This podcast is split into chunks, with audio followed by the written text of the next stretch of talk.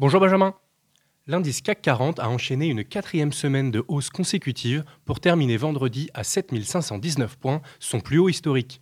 Les opérateurs de marché ont salué les résultats trimestriels très supérieurs aux attentes des groupes de luxe LVMH et Hermès, qui augurent d'une saison des résultats prometteuses.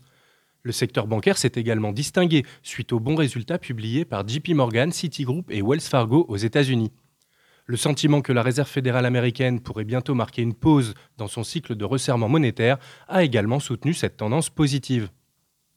Les résultats supérieurs aux attentes des banques américaines apaisent les craintes d'une aggravation des tensions dans le secteur.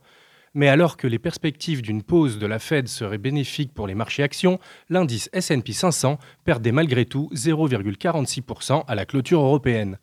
Les mauvaises nouvelles sont venues des publications macroéconomiques, la contraction des ventes au détail et la hausse des inscriptions au chômage font craindre un ralentissement plus marqué que prévu de l'économie américaine. Les chiffres de l'inflation en zone euro publiés ce mercredi seront donc très attendus. Bonne semaine à tous.